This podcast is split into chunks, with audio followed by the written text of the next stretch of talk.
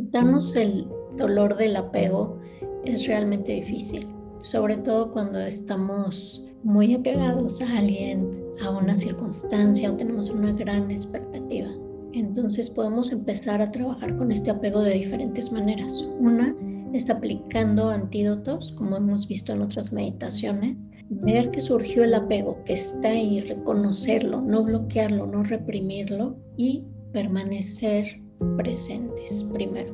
Después, pues ver si podemos aplicar algún antídoto, como reflexionar en que ese objeto de apego ya sabíamos que era impermanente, que no era la causa o que no nos puede dar felicidad duradera y después decir, bueno, no me voy a dejar llevar por este apego, lo voy a observar cuando surja, no lo voy a rechazar tampoco, sino que sé que está ahí, sé cuál es la causa, sé que proyecté expectativas irreales o que me aferré demasiado a que esto iba a durar para siempre o a que esta persona iba a estar siempre en mi vida. Y sentir ese dolor porque está ahí, estar presentes con, con ese dolor que surge. Y mientras más presente estás vas a notar que empieza a cambiar la sensación. Vas a ubicar dónde está en tu cuerpo esa sensación y la conexión cuerpo-mente. Poco a poco al observarlo directamente, en lugar de huirle o de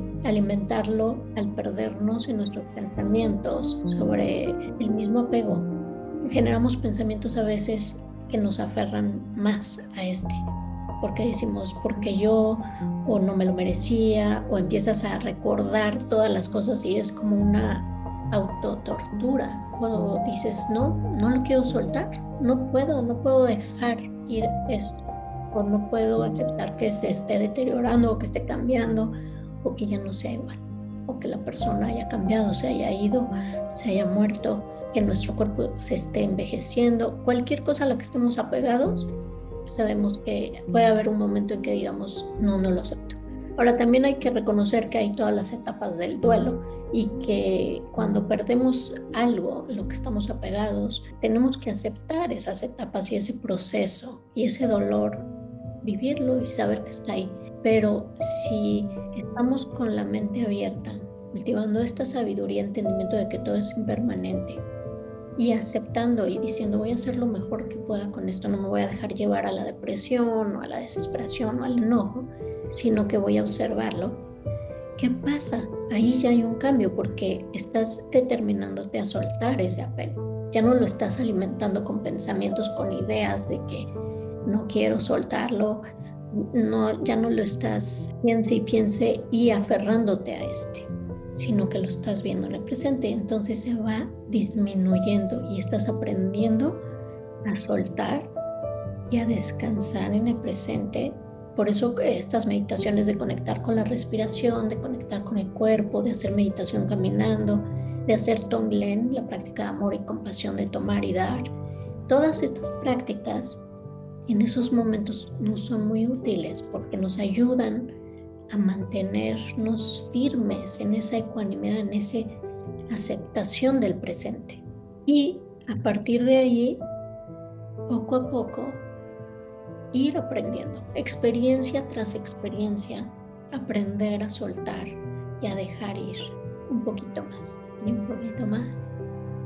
Cuando nos llegan de golpe todas las cosas que perdimos o se nos fueron o no sucedieron como queríamos, es muy fuerte. Y de hecho cuando muramos así va a ser, porque todo va a ser tomado de golpe, todo lo tendremos que dejar de golpe. Entonces todo esto es una preparación en la vida.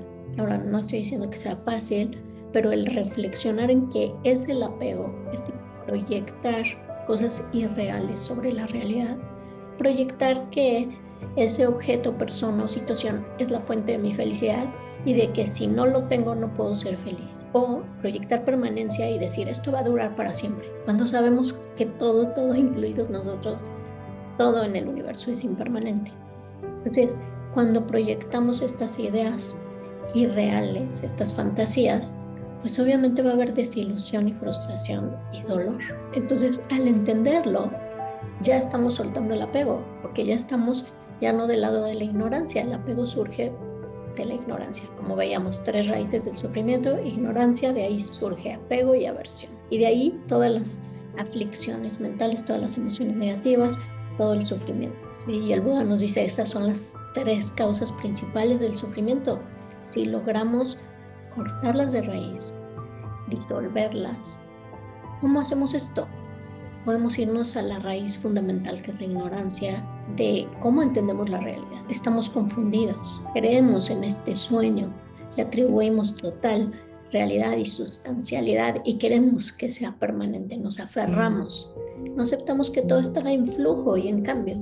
Entonces, si desarrollamos esa sabiduría de entender qué el apego es la causa de nuestro sufrimiento, desde ese momento ya lo estamos soltando y ya estamos viviendo diferente, ya estamos cultivando un nuevo hábito. Pero claro, es un proceso, entonces cuando surge ese dolor tenemos que estar ahí presentes, observarlo y como dice Sokni Rinpoche, ábrele la puerta, sírvele una taza de té, dile que lo recibes, que le das la bienvenida, pero no te enganches, no te fusiones, no pienses que tú eres ese apego y ese dolor y que no vas a poder vivir sin este. Como todo, también esas emociones aflictivas son impermanentes. Si tú permaneces presente con la respiración, sintiendo cómo llegan esas olas a veces de dolor muy fuerte, cuando estás en el proceso del apego, en ese momento, al estar totalmente presente, se empieza a disminuir, empieza a bajar, empieza a bajar. Después de un rato de estar totalmente presente, sin estar pensando y pensando que por qué enganchándote con los pensamientos, sino dejando que surja cualquier pensamiento, pero que pase, cualquier sensación física y que pase, totalmente presente, en ese momento vas a notar que poco a poco va disminuyendo y que vienen como momentos de mucha paz, de mucha tranquilidad. Y después otra vez viene como la ola, surge un pensamiento y te vuelves a aferrar y vuelve a surgir el dolor. Entonces es poco a poco aprender, ah, ahí viene otra vez, no me voy a enganchar con ese pensamiento, lo voy a dejar pasar. Claro, no es fácil, nos enganchamos el 80-90% de las veces, aún teniendo la intención de no hacerlo. Pero simplemente tener esa aspiración y reflexionar en esto continuamente, ir soltando cosas pequeñas a las que no les tenemos tanto apego, nos ayuda también a ir cultivando el hábito para cuando surja algo realmente fuerte, poder ahí aplicarlo y saber cómo practicar en esos momentos. ¿Tienen alguna pregunta o comentario? Bueno, como siempre, gracias. Me ayuda mucho verlo de esta manera. La bienvenida como una aflicción que va a pasar también. Es complicado no tener apego. Gracias por compartirnos. Realmente es algo que a todos nos afecta. Por eso todos estamos en el samsara, en esa existencia cíclica, la existencia condicionada, que es otra forma de describirla, con recurrentes sufrimientos y problemas y malestar. Todos experimentamos este tipo de circunstancias. Entonces es muy bueno reconocerlo porque ya estamos ahí dando el primer paso para el cambio. Y algo muy importante que mencionaste, a veces nos apegamos con el rol de mamá, de hijo, de eh, pareja, de empleado, de jefe, de cualquier rol, título, un doctorado. Y entonces, cuando los demás ya no nos perciben de la misma manera o lo que para nosotros significaba ese rol, pues es también doloroso porque tenemos que también soltar y decir, bueno, es impermanente, ese rol es mientras en el momento en que estoy en el presente interactuando con otras personas es una etiqueta relativa, pero ulteriormente también me tengo que liberar del aferramiento a los roles o transformarlos porque se van cambiando. Ahora, hay que reconocer dónde estamos, qué estamos sintiendo y aceptarlo también, no pelearnos con esto ni reprimirlo. Muchas gracias por compartir. El tema de la casa de huésped es un símil eh, muy interesante. Yo lo, lo, escuché la primera vez cuando hice algún curso de mindfulness. Hay un poeta, Rumi se llama, que tiene un poema sobre la casa de huésped que es justamente eso, tratar a las emociones como un anfitrión que no se pega con ninguno, que lo recibe, le da un té y después le abre la puerta para que se vaya. Es muy bonito el, poema de Rumi. Y hace poco me di cuenta que Buda tiene un sutta que se llama La Casa de Huésped, que no es exactamente igual que lo de Rumi, pero, pero es algo, algo parecido, por eso me, me llamó bastante la atención. pero es una buena metáfora, el tema de la casa huésped. Y el otro comentario es que muchas veces claramente es el apego el origen del sufrimiento. La segunda no, verdad es tanja, que es como sediento. Pero a, veces se habla del deseo. El deseo es un paso previo, en todo caso, al, al aferramiento. Y puede haber deseo sin aferramiento, ¿no? Uno puede desear que cese el sufrimiento, puede desear terminar con las impurezas, etcétera, que no necesariamente implica un apego. Quería consultar eso. Siempre está mezclado el amor las buenas aspiraciones, bueno, nos decía esta meditación, las intenciones positivas, las aspiraciones positivas, con este apego. No está mal desear algo es para tu beneficio y para el de los demás y motivarte a seguir un camino, como motivarte al camino de vida de Bodhisattva o a ser una persona más bondadosa. Cualquiera de este tipo de aspiraciones que es benéfico va de acuerdo a la realidad. Entonces va de acuerdo a un camino que te va a liberar del apego y del sufrimiento.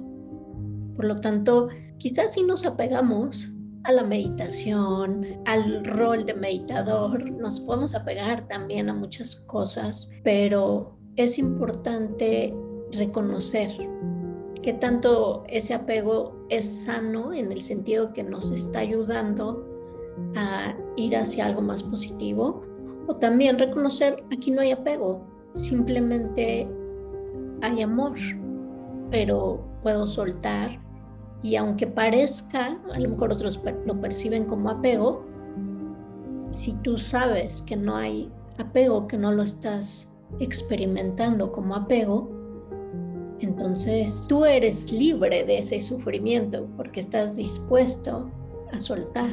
No sé si esto clarifica un poco o cómo lo entiendes tú. No, no, no coincido, sí, porque sobre todo en las traducciones se confunde deseo con apego y el deseo no necesariamente lleva al apego. en general sí, pero no necesariamente. Deseo terminar con la ignorancia. Es un deseo, como decís, sano, digamos, en cuanto a la intención. No, no veo que ahí el apego implica justamente esta ignorancia que no nos permite ver las cosas como son. Si deseo terminar con la ignorancia, tengo que trabajar para eso con una intención de justamente de liberarme del sufrimiento que produce el apego. Y generar aspiraciones constructivas y positivas que nos conduzcan hacia esa liberación del sufrimiento y del despertar, de, de la felicidad genuina, como le queramos llamar. ¿sí? Pero es importante que generemos esas aspiraciones positivas, tengamos ese combustible, esa motivación, esa determinación de transformarnos y de reconocer, ah, aquí hay apego, aquí hay dolor. Y generalmente cuando meditamos y nuestra mente se distrae es porque se va hacia esos objetos de apego, porque no sabemos estar totalmente presentes, tenemos el hábito. Entonces poco a poco, al ir soltando el aferramiento a esos objetos de apego y no estar piense y piense obsesivamente en estos, también aprendemos a estar en el presente y en el presente es donde tenemos la posibilidad de aprender a soltar y a liberarnos. Entonces, estas aspiraciones, esos deseos positivos y constructivos, no es para que nos obsesionemos con esto si nos aferremos. Cuando hacemos una meditación generamos esa aspiración y después la soltamos y entramos a meditar. Y cuando salimos de la meditación, dedicamos el potencial. Igual al inicio del día y al final del día, una aspiración constructiva para darle dirección a nuestras acciones y a nuestro camino sin embargo, no, no debemos tampoco obsesionarnos con estarle dando vueltas en el pensamiento o decir, no, yo no puedo. Yo nunca voy a poder volverme alguien como los bodhisattvas, alguien totalmente altruista, sin ego, un ser iluminado. Eso no es para mí, yo soy un ser inferior, porque ahí también hay apego. Entonces es como el ego nos engaña, nos dice, no, tú no puedes pero sí, por eso hay que generar mucho la aspiración y eso hace que se generen las condiciones y las circunstancias para que se vuelva una actualización. Bueno, pues, gracias. Gracias. gracias. Les recomiendo escuchar la meditación que hicimos antes de esta reflexión. Gracias por escuchar Contemplarte con Alma Ayón. Si te gusta nuestro programa y quieres saber más, visita contemplarte.org.